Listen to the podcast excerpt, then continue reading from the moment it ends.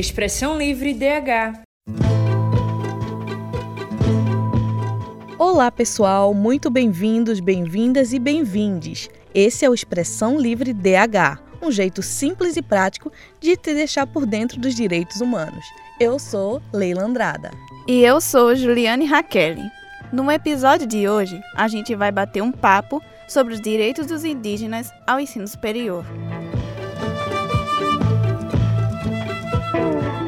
1500, os povos originários foram aniquilados e expulsos de suas terras, para que houvesse a exploração do novo mundo, que anos mais tarde seria o Brasil. Além do período de colonização do país, outro fator histórico marcou negativamente a vida desse grupo social. Em 1985, chegou o fim da ditadura militar, um regime autoritário que foi implantado através de um golpe dos militares e civis, para derrubar João Goulart e o projeto trabalhista dele.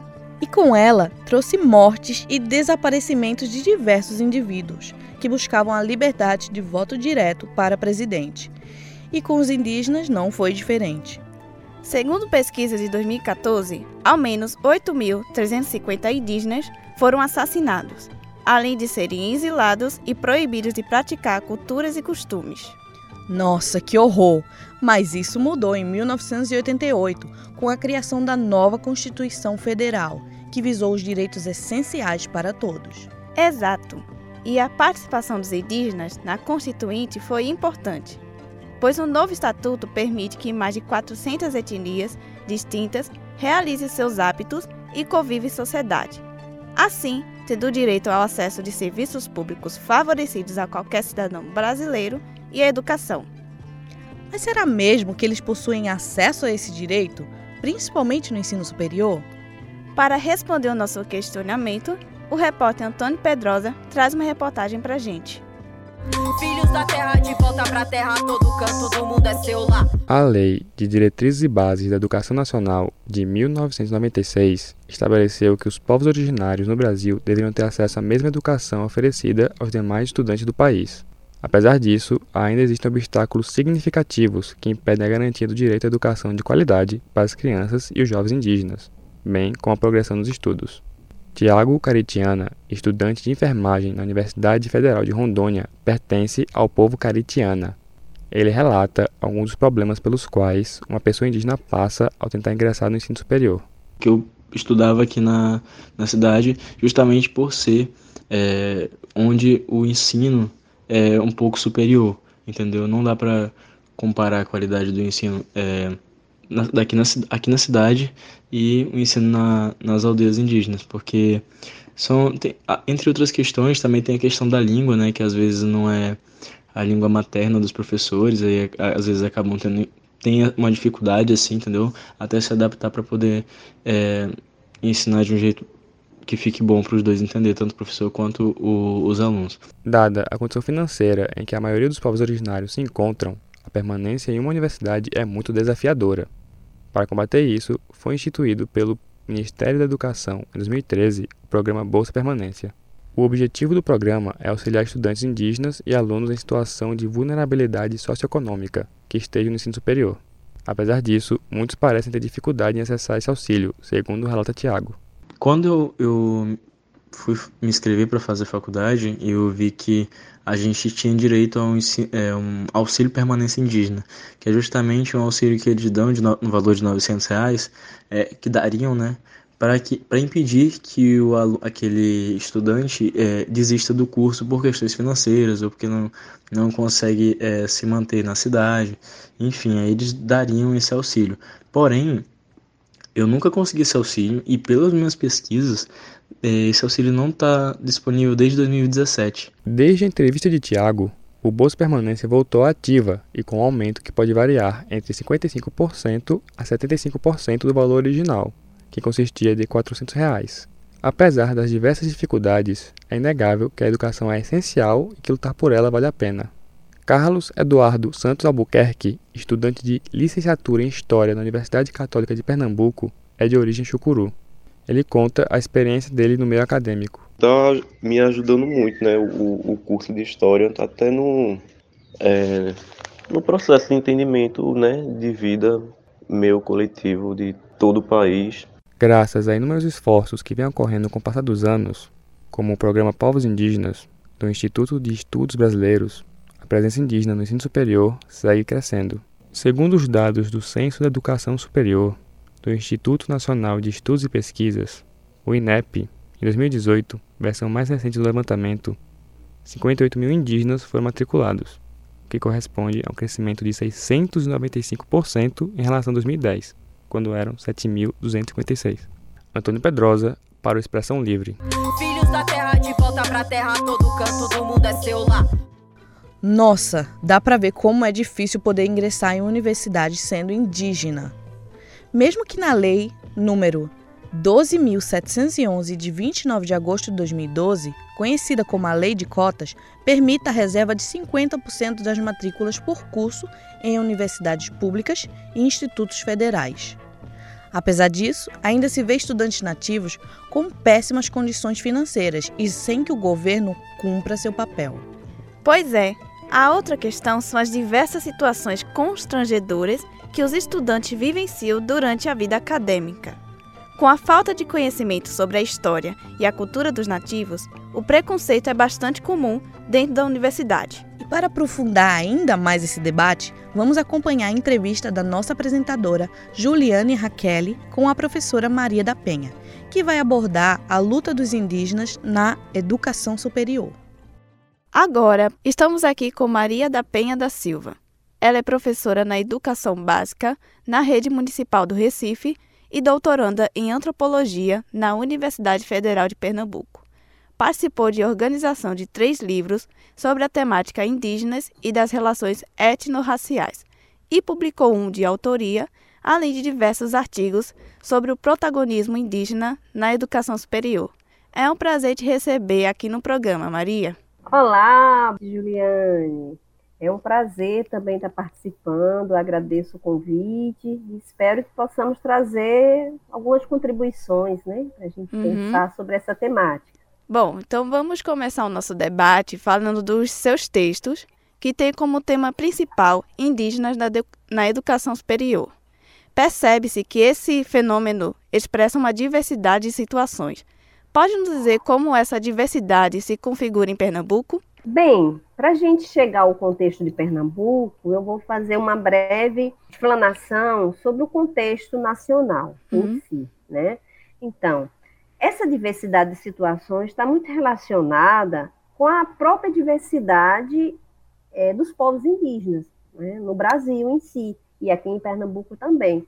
Né? Nós, no censo demográfico, né, pelo, realizado pelo IBGE de 2010, nós contávamos com 305 povos indígenas a nível de Brasil. Né? Esses 305 povos falantes de 274 línguas. Então, para você ter uma ideia das, dessa diversidade, não só linguística, mas também cultural. Né? Então, portanto, esses povos são diferentes entre si e diferentes da sociedade brasileira em geral. Né? Então, dentro dessa diversidade mais ampla, né, Existem povos habitantes nos territórios indígenas, na região amazônica, no Cerrado, na Mata Atlântica, na Caatinga, e povos em contextos urbanos. Né? Geralmente, esses povos, no, nos contextos urbanos, eles estão nas periferias das cidades, das grandes cidades, e às vezes das pequenas cidades também. E ainda no, no contexto nacional, né, no nacional, é possível ver duas formas de configurações institucionais, né, a nível de educação superior, né, onde esses, essa população, esse público estudantil está.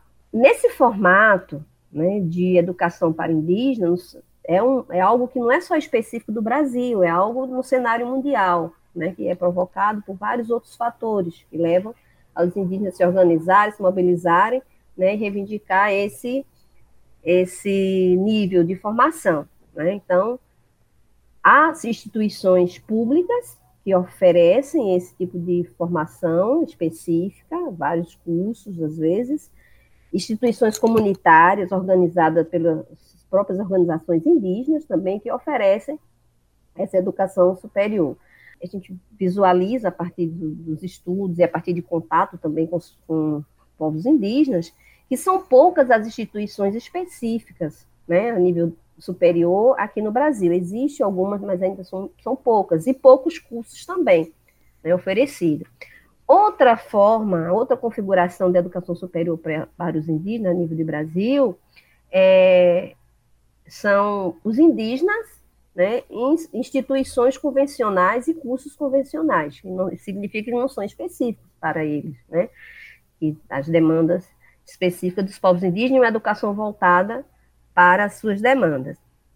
E além dessa diversidade, né, também a gente percebe que nessa educação superior a gente encontra a diversidade também de geração, né, que não é comum a gente encontrar na, no público estudantil né, convencional. Por exemplo, o normal, normal não, o comum que a gente encontra hoje são jovens de 17, 18 anos entrando na universidade, no, no curso superior. No contexto indígena, né, devido a vários fatores, até de é, dificuldade de acesso à educação durante muitos anos, muitas décadas educação básica, isso vem refletir agora na educação superior também. Então, o que é que acontece? A gente vê, né, hoje, nesse, nesse público estudantil indígena, não só a nível de Brasil, mas a nível de Pernambuco também, né, variando entre 20 anos de idade a 40, 60 anos. Né? Então, essa questão geracional é bem é, marcante também né? nesse, assunto né? dos indígenas na educação superior. E também a questão de gênero. Né? A gente vê tanto homens, mulheres e membros da comunidade LGBT que ia mais também, então é bem variado esse público que é indígena que está frequentando a universidade, a educação superior hoje. Em grande parte né, dessas, desse público matriculado nos cursos de graduação, conforme o, o, o censo do ensino superior, né, realizado pelo INEP, né, Instituto Anísio Teixeira, a gente percebe que grande parte desse, desse, dessas matrículas são nos setores privados ainda, nas instituições privadas. Isso a gente percebe até 2020, né, que era dois terços dessas matrículas. Então, significa que menos, praticamente menos de um terço é que estão nas instituições públicas. Né? E os cursos que eles buscam né, são os mais variados possíveis, né, nas licenciaturas, bacharelado, técnico superior, mas também estão né, na pós-graduação, mestrado, doutorado, né, e já existe também vários doutores e doutoras e mestres e mestras indígenas no Brasil. Né? Aqui em Pernambuco a gente tem também alguns. Ao decorrer da pesquisa, você ressalta que no século XX, durante brigas e perseguições de fazendeiros, os indígenas eram dados como desaparecidos e extintos, para haver mais invasões de territórios e exploração. Você acredita que as consequências dessa atrocidade repercutem durante a vida acadêmica do indígena? Sim, sim. Esse, essa é uma das denúncias, talvez, né? uma das, das situações muito citada pelos indígenas, né? Eu, somente não só na, na pesquisa, no campo da minha pesquisa, mas em outros eventos mesmo que eu participo, sempre há essa, essa reclamação, sobretudo aqui né, no Nordeste, aqui em Pernambuco, pelo fato de o imaginário social que se criou né, na sociedade sobre o que é ser indígena. É muito comum a sociedade não indígena procurar um fenótipo, né, um estereótipo de indígena da região norte, que é o que é veiculado sempre nas, nos meios de comunicação, né, de massa, inclusive na, na TV, no cinema, é sempre aquele indígena do, do, rosto redondo, cabelo lisinho, né, a pele avermelhada. Então, aqui no Nordeste, devido a esse, todo esse processo de tentativa de integração, né, e de mistura, inclusive, não, a gente dificilmente vai encontrar um fenótipo assim, né? E nem por isso ele deixa de ser índio. Então, quando esses estudantes indígenas adentram nas instituições de, de ensino superior, ou às vezes até na própria escola, né, os territórios que não tinham escola de ensino médio, e eles precisavam ir para a cidade estudar. Então, quando eles se afirmam indígenas nessas escolas, nessas instituições de ensino superior, quando ele chega lá com seu colar, né, com sua, seus artefatos de, é, culturais materiais, né, ele é símbolo de estranhamento. Ele passa a ser um ser estranho, né? E se ele se afirma, né, se ele diz que é indígena, há geralmente colegas que não são indígenas, né, acha isso estranho. E isso, às vezes, se for um, é, estudantes que vieram das escolas indígenas, que têm uma preparação política, têm um posicionamento né, político, sabe como enfrentar essas situações, é, é beleza. Mas às vezes não, às vezes é aquele estudante mais tímido, né, que às vezes chega até a pensar em desistir né, do, do curso, visto como está sendo tratado dentro da instituição. É, Tratando-se especificamente sobre o contexto da sua pesquisa, pode nos contar quem são esses essas indígenas, onde habitam, onde estudam, quais os cursos e suas motivações para buscarem esse nível de formação? Veja, a minha pesquisa não é bem minha, né? É um trabalho coletivo, na verdade. Eu é que, é, claro, sou responsável por ela, no sentido é, acadêmico, né? Mas é um trabalho de colaboração. Então, esses indígenas são jovens, como eu tinha falado, né? Jovens e adultos, né? com idade entre, no caso, no caso, os que estão participando, colaborando com a nossa pesquisa, entre 20 e 48 anos, né? São, tem homens, tem mulheres, né? E também tem alguns que são se declararam como LGBTQIA+. Tem em grande parte são solteiros ou solteiras, né? Mas também tem alguns e algumas que são casadas, né? Inclusive tem algumas também mães né, solteiras, mães solo, né, que é quem é responsável, quem cuida né, das suas crianças. E também a gente identificou que tem trabalhadores rurais, né, são jovens e, e, e, homens e mulheres trabalhadores rurais, outros já são professores ou professoras, e os cursos que eles estão cursando, né, grande parte é, são nas licenciaturas das áreas das exatas, que são os cursos que, a, que o IF é, PE e o IF Sertão, os institutos federais, oferecem, né? Então, física, matemática, química, né? mas também a gente tem estudantes indígenas que estão no bacharelado em enfermagem, ou engenharia civil, engenharia elétrica, e temos também um número significativo nos cursos técnicos superior, né? no caso desses, dois, desses três campos que eu falei, tem tecnologia da alimentação, sistema de internet, e o outro, gestão da informação. Alguns que fizeram ou estão terminando o curso técnico superior, um desses cursos que eu citei, né, pensam em abrir o próprio negócio de, de uma forma que tenha é, conexão com alguma demanda do próprio território, né, dos territórios onde eles estão habitando. E para encerrar, em relação às instituições de educação superior, quais são as mudanças necessárias para o melhor acolhimento desse público estudantil e sucesso na vida acadêmica?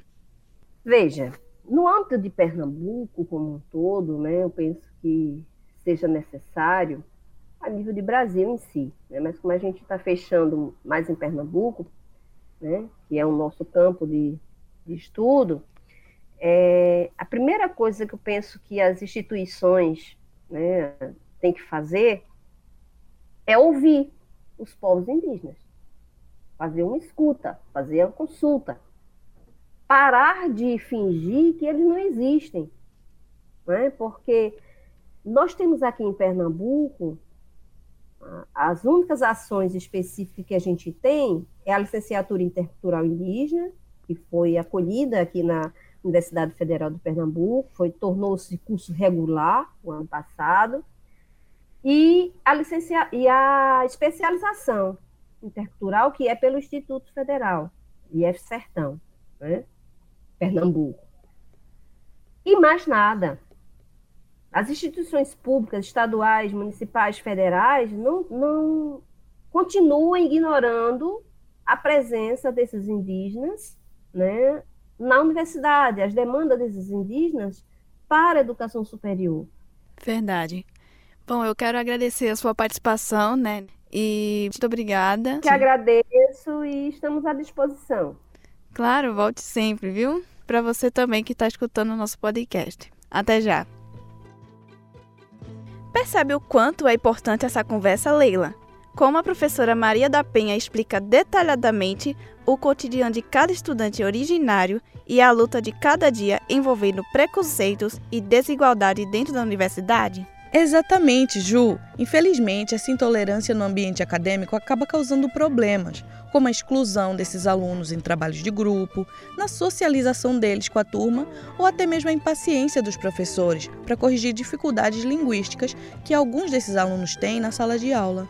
E é por isso que o Expressão Livre pauta esse tema, para garantir que nenhum aluno de origem indígena vivencie situações assim novamente, e também para ter uma educação como todo cidadão. É o que afirma o artigo 26 da Declaração Universal dos Direitos Humanos.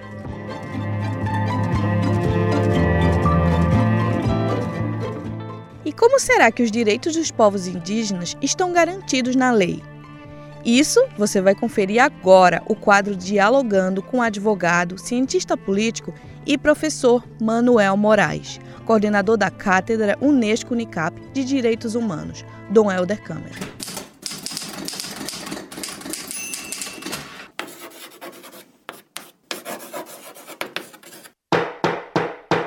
Dialogando. A educação superior é um direito e, como tal, o acesso a ela também é uma garantia constitucional aos povos indígenas.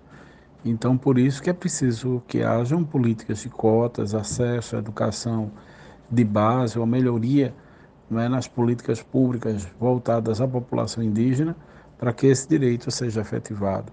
Isso também corresponde à responsabilidade do Estado perante compromissos internacionais que o Brasil faz parte por tratados de direitos humanos, como a Convenção da OEA, o qual o Brasil é signatário e foi condenado no caso Chucuru, né, por conta do tempo que demorou em responder à desintrusão do território Chucuru.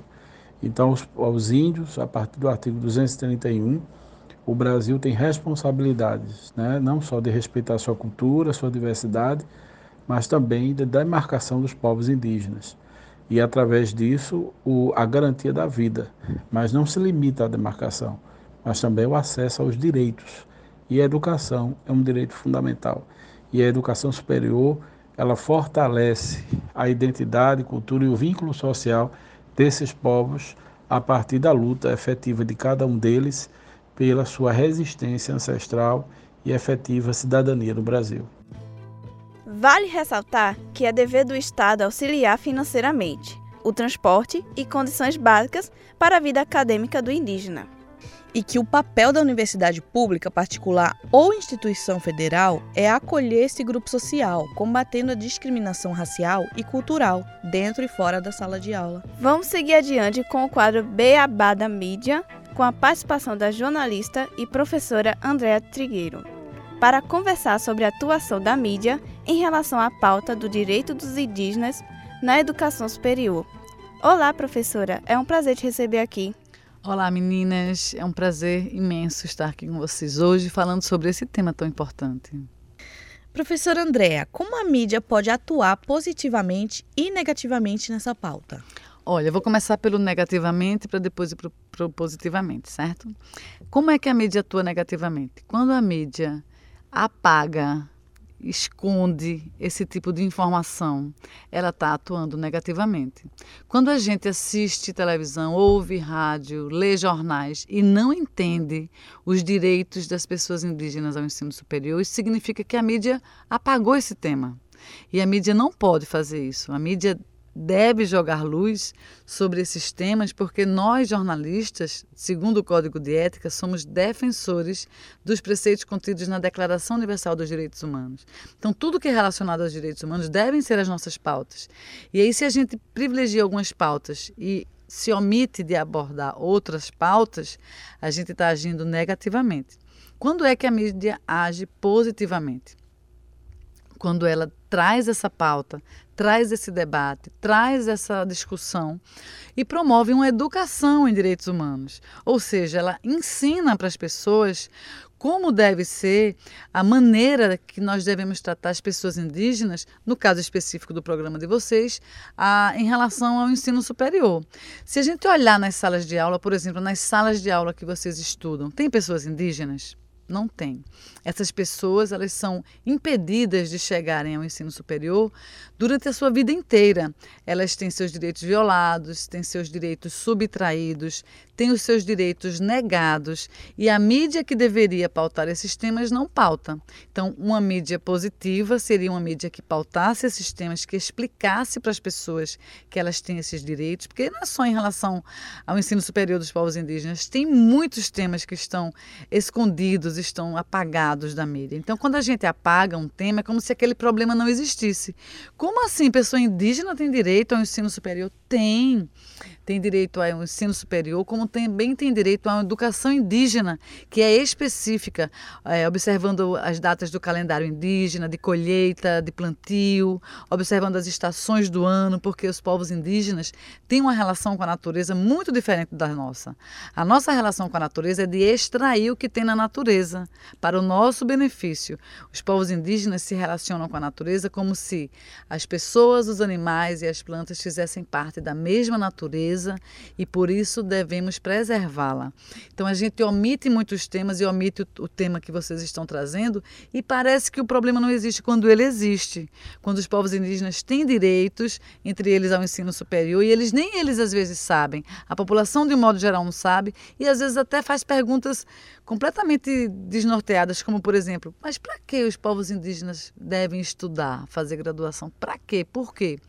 Se eles quiserem, eles podem, a Constituição garante, outros documentos internacionais garantem e a nossa mídia acaba escondendo. Então, positivamente é falando, abordando, pautando, ensinando, e negativamente é quando é, esconde, omite e apaga esses problemas. Nossa, como é importante conhecer mais sobre os indígenas, né, Ju? Que infelizmente são, são invisibilizados, né, por parte da sociedade. Verdade, Leila. E além disso, em caso de dúvidas sobre os direitos indígenas, existe o Manual dos Direitos dos Indígenas, caso seja necessário entrar na justiça para brigar pelo cumprimento dos direitos desses povos, ou aprender mais sobre as leis envolvidas. É possível baixar o manual em arquivo PDF no site www.cime.org.br.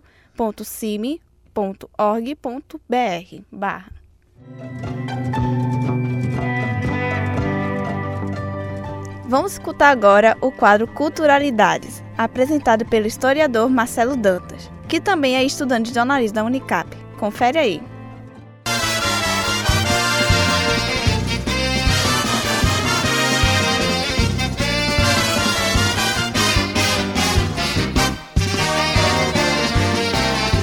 Culturalidades. Olá ouvintes, eu sou Marcelo Dantas e esse é o Culturalidades. Hoje vamos conversar sobre uma série documental e um curta-metragem que nos permitem refletir sobre os direitos dos povos indígenas, da história à educação. O que sabemos da história da população indígena? O que sabemos de quem já estava aqui no Brasil antes da invasão europeia e que continua a resistir desde então? É preciso conhecer a história para não repeti-la e para construir um tempo presente e futuro que seja mais justo, buscando reparações e fortalecendo direitos. Uma ótima forma de conhecer mais sobre essa história, que é múltipla e diversa, é assistir a série documental Guerras do Brasil.doc, mais especificamente o episódio As Guerras da Conquista, dirigido por Luiz Bolognese. Ao ouvir especialistas da antropologia e história, o episódio nos dá toda uma dimensão de como o Brasil foi construído sobre o sangue desta população. mas é na fala de Sônia Guajajara, liderança indígena, e de Ailton Krenak, historiador e filósofo indígena, que o sentido se aprofunda ainda mais, com a organização, cultura e relação que estes povos têm com a natureza.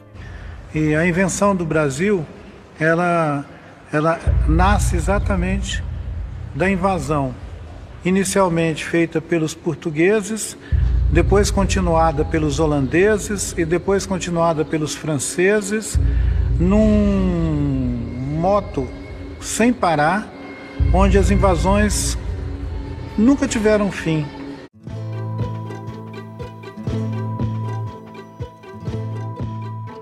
O curta-metragem A Luta dos Guaranis na Capital Paulista, filme de 2019, produzido pelo Observatório do Terceiro Setor, aborda a relação dos povos indígenas das aldeias Tecoá-Piauí, Tecoá-Itu e Tecoá-Itacupé, com o território que conquistaram e que estão em retomada, por já não comportar toda a população. O curta demonstra que a terra indígena, situada em Jaraguá, na cidade de São Paulo, é alvo de disputa entre o grupo social e o próprio governo, o que afeta a vida destes povos que já não conseguem viver das tradições do plantio e da pesca, por exemplo. Em dado momento, Shirley Pancará, co-deputada estadual de São Paulo, relaciona a importância da demarcação das terras indígenas com a possibilidade de fazer uma educação diferenciada e uma saúde específica desta população. A luta dos Guaranis na capital paulista é um filme sobre território, mas é também sobre saúde, alimentação, memória e educação é sobre o entrecruzamento dos direitos.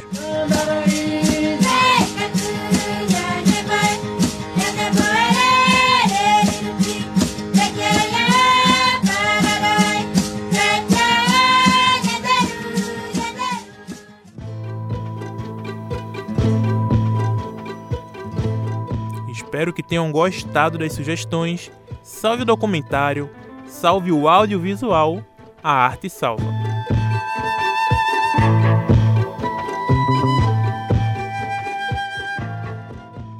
Nossa, como é importante conhecer mais sobre os indígenas, né? Que infelizmente são invisibilizados por parte da sociedade. Verdade, Leila.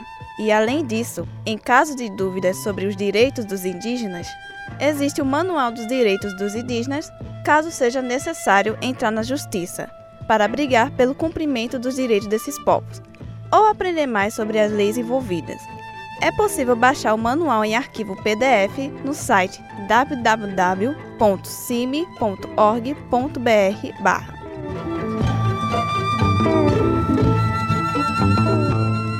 E o Expressão Livre de hoje vai ficando por aqui, queridos ouvintes e internautas.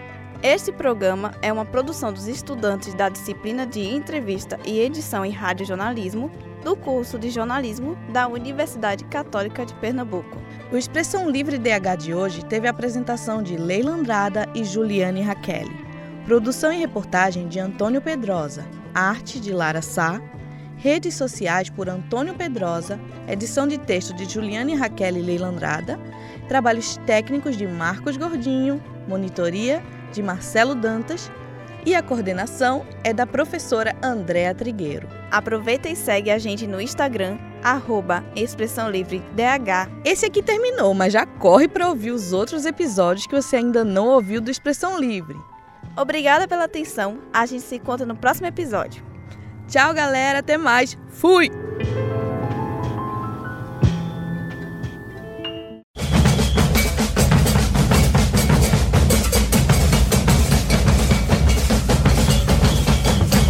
Expressão Livre DH